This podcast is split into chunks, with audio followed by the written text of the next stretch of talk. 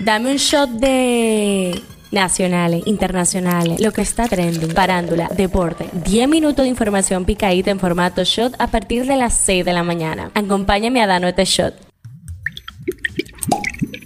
Otro día, otro shot. Bienvenidos al shot diario del día de hoy. Wow, eso parece un trabalenguas. Arrancamos con las nacionales. Tenemos nuestras propias naves Myanmar. Durante el tradicional desfile militar por motivo de la independencia dominicana, se exhibió la aeronave Duluth la primera nave ensamblada en la República Dominicana y de la cual varias unidades serán utilizadas para el entrenamiento de nuevos pilotos y el patrullaje de la zona fronteriza. Dios quiera. Fue viral el rescate de una mujer que intentó lanzarse del paso a desnivel de la 27 de febrero. Varios hombres arriesgaron sus vidas para rescatar a una mujer que se encontraba sentada supuestamente con intenciones suicidas en el paso a desnivel de la 27 de febrero con Defilló en el Distrito Nacional. Tras el rescate, un agente de la Policía Nacional se la llevó en brazos hacia una patrulla.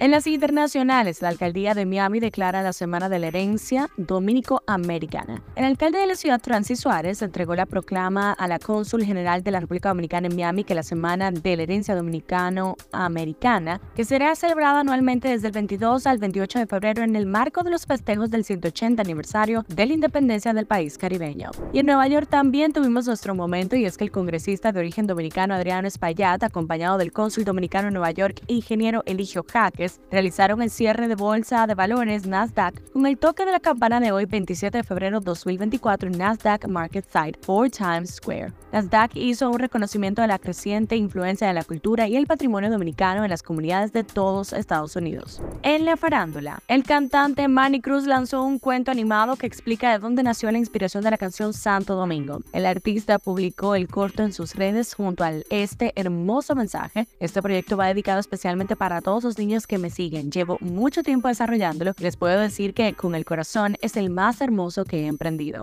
Punta Cana Resort presenta el Culinary Weekend con lo mejor de la gastronomía internacional con el lema Una fiesta al paladar. Punta Cana Resort presenta la primera edición del Culinary Weekend a celebrarse del 7 al 10 de marzo con la participación de cinco reconocidos chefs de Latinoamérica en un encuentro culinario único. Este shot llega a ustedes gracias a Harina Mazorca. Hasta aquí su shot del día de hoy. De nada y nos vemos cuando nos escuchamos.